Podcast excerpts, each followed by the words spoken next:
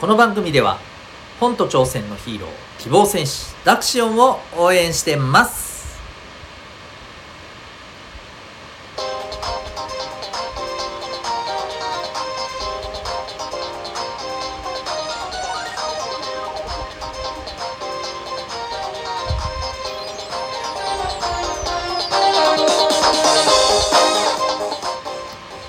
小中高生の皆さん日々行動してますか？あなたの才能と思いを唯一無二の能力へ親子キャリア教育コーチのデトさんでございます小中高生の今と未来を応援するラジオ君 the NEXT 今日は自信は誰が作る？その2ということで、まあ、後編って言ってもいいかもしれませんけど、はい、えー、お話をしていきたいなと思います。昨日の、えー、続きのお話でございます。えー、まず気になる方はですね、えー、昨日のものまだ聞いてないっていう方はぜひ昨日の回を聞いていただけたら嬉しいです。はい。えー、自信を作るのは一体どんな存在なのかと。うん、そして、えー、まあ、昨日今日の回は特にちょっと自分今自信がないんだよなと。適度にいいぐらいの自信を持って、えー、もう少しね、なんか胸を張って、え堂々と、えいられるような自分になりたいなそんな風に思っている方に、はい、あの、ぜひ聞いていただきたい回だと思います。で、えー、前回のあの詳しいことはあの昨日の回を聞いてもらいたいんですけどちょこっとおさらいするとですね、え前回の、えー、ところで言ったのはですね、まあ、自信をつけてくれる存在は、えー、何かとこれは自分自身と、え周りにいる誰かだよとでじゃあ自分自身で自信をつけるためには、まあ、一体どんなことが大事なのかそんな話をしました。で今日は、えー、もう一つ、えー、周りにいる誰かっていう存在のことについてお話ししていきたいと思います。はい、でこれね、あの周りにいる誰かっていうのもねすごい大事なんですよ。あの自分自身で、えー、そのね自信をつけたとしてもねそれだけではね足りなかったりするんですね。例えばですようん、まあ、頑張ってさ自分が何か努力を積み重ねて、え、最初できなかったことができるようになったっていう風になったとしましょう。ね、ちょっとイメージしてくださいね。でそれでさ、え、自分が、えー、自信つけられた、ね、よし俺できるようになった私できるようになったそう思ったとしてもさ例えばそれを誰かがさああそのぐらいえ結構簡単じゃん？とか言われたらどうします？一気にガラガラガラガラガラって崩れますよね。はい。でまあ別にそんなねそんなひどいことを言わなくても例えば自分が頑張ってできたものをパッて周りを見ると普通にできている。みたいなことがあったりしたらですねえーってなるじゃないですか。うん。どうですか？そういう経験ってありません？自分としてはなんか自信を持てたと思ったら、えー、周りを見て自信がなくなっちゃったっていうこと。ね。だからこそ、やっぱりね、周りの存在っていうのも大事なわけ。自信をつけさせてくれる。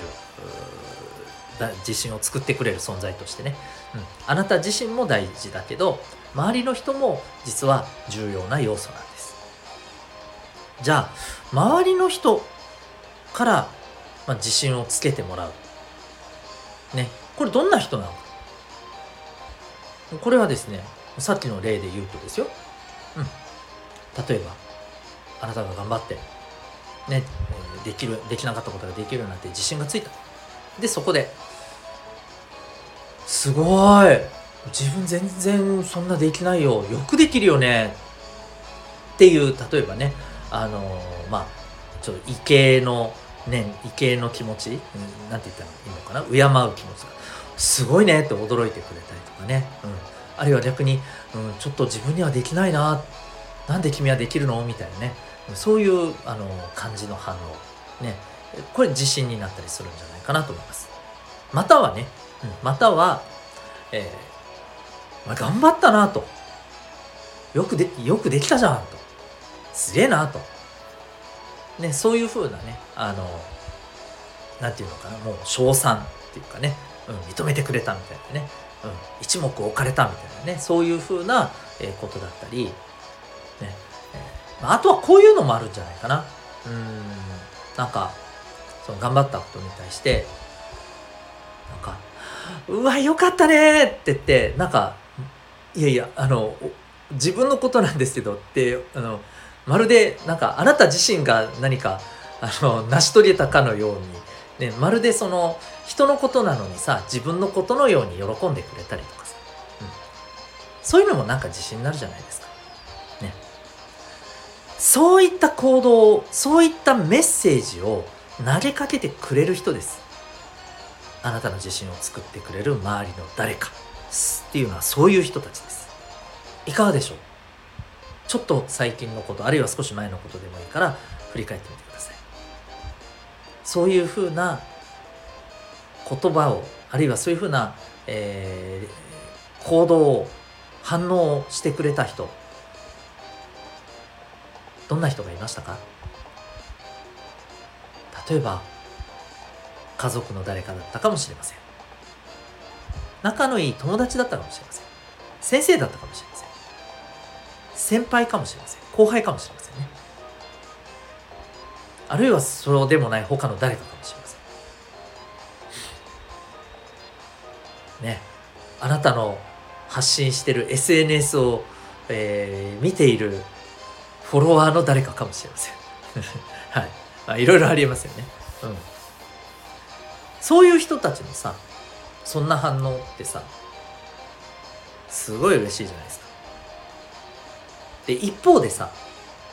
さっきの例でも言いましたけど自信をもうあのまあどういうその気持ちがあるのかっていうのはまああのいろいろあるんでしょうけど、何にせよ、えー、あなたの自信を打ち砕いてしまうような、まあ、言葉とか行動とかをとってくる人も残念ながらいるわけですよね。あそのぐらい簡単だろう。あなんか頑張ってもできなかったら意味ないじゃん。そういうふうなことを残念ながら言ってくる人もいると思うんですよ。でこれはね世の中いろんな人がいるしもっと言うとあなたとの関係性がどうかっていうのでもいろんな、あのー、場合がありえるわけよ。もしかしたらねまあこれいいとか悪いとか抜きでだよ。うん。あなたには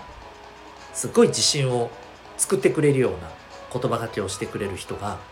別の人に対してはそうじゃないかもしれない。で、これ逆もあるわけ。あなたに対しては自信を作ってくれるようなことを残念ながらそういう行動をとってくれない人も他の人にはそういうことをしてるかもしれないんですよ。だこれはもう悪いとかその人が悪いとか、えー、いいとかそういう話ではないんです。単純にそういうことを自分にとってしてくれる人か、えー、してくれるのかじゃないのかっていうだけの話なんですけどでねこれ大事なのねあなたにそんな言葉がけをしてくれる。あなたの背中を押してくれる。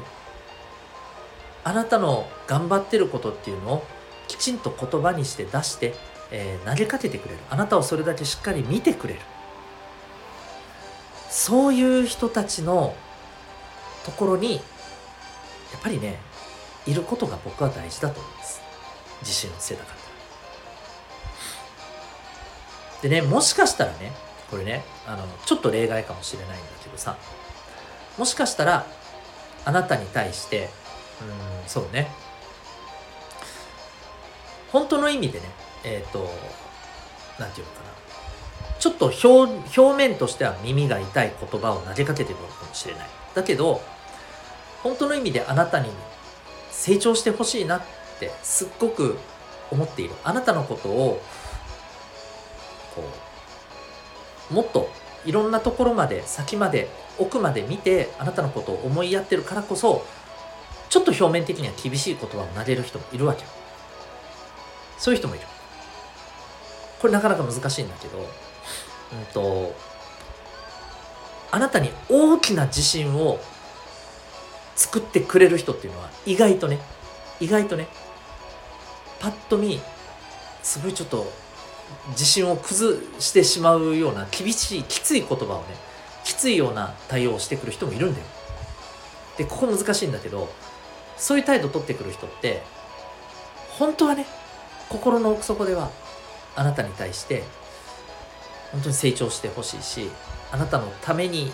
なりたい力になりたいからこそそういうことを言ってる人もいます。単純にねあのそういうことではなくてただただ厳しいことをただ投げたく投げかけたくて投げてる人もいます、はい、なので、えー、これもちょっと気をつけてほしいんですよ。だから表面の部分だけね大事にはしないでほしいかなと思います。ただただあなたをあの称賛したりね認めてくれたりする言葉だけを見ないでくださいね、うん。えー、その言葉を投げかける人が一体どういう気持ちで投げかけてるのかな？どういう気持ちで自分に対してそういう行動をとってるのかなっていうところにも目を向けてほしいんですね。でその上でなんかすごいこいつすごいなんか俺に対して嫌なこと言ってるけどもしかしたらこれっていやでもいつもの感じからいつもの関係からするとなんでこんなきついこと言うんだろう？あもしかしたら自分のことを思ってそういう言い方してるのかな？っていうふうにね感じる時ってあると思うんだよね。でそういう時はねそのそういう人も大事にしてほしいんです、きっとねあのあなたがそのその人の言った、まあ、きつい言葉の中にはねこういうふうにした方がいいよっていうきっとアドバイスとかあのこうなってほしいっていう思いがねきっと含まれてると思うわけよ。でそこをね、えー、あこの人からの贈り物だなと思って受け取って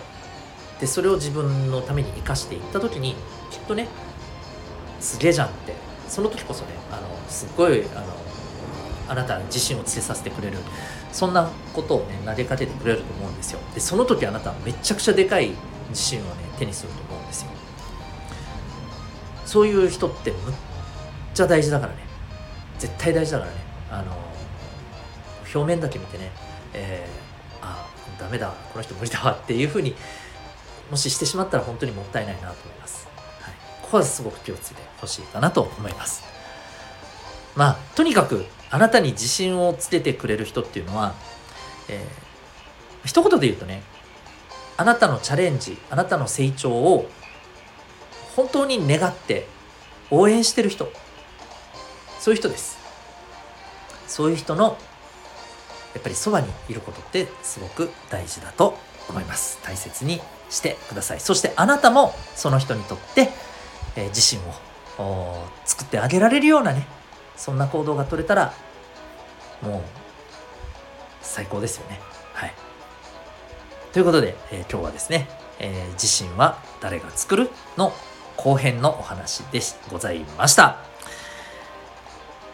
私が運営しております、えー、オンラインコミュニティ民学小中高生対象で、えー、24時間使える実習室頑張った分ご褒美とかもねあったりします。さらには、えー、週に1回学校で学べないようなさまざまな、えー、ことを授業としてこれはね、えー、学んでいくことができます。全部ね Zoom を使ったオンラインの授業になります、え、興味がある方はですね、え、この放送の説明欄にリンクがあるのでウェブサイトを確認してみてください。今ちょっとね、えー、一部工事中なところもあってですね、はい、えー、ちょっとまたリニューアルしていくんですけれども、えー、っと、体験などはできますので、はい、よかったらチェックしてみてください。それでは、ここまでお聴きいただきありがとうございました。あなたは今日、どんな行動を起こしますか？それではまた明日、学びよう一日を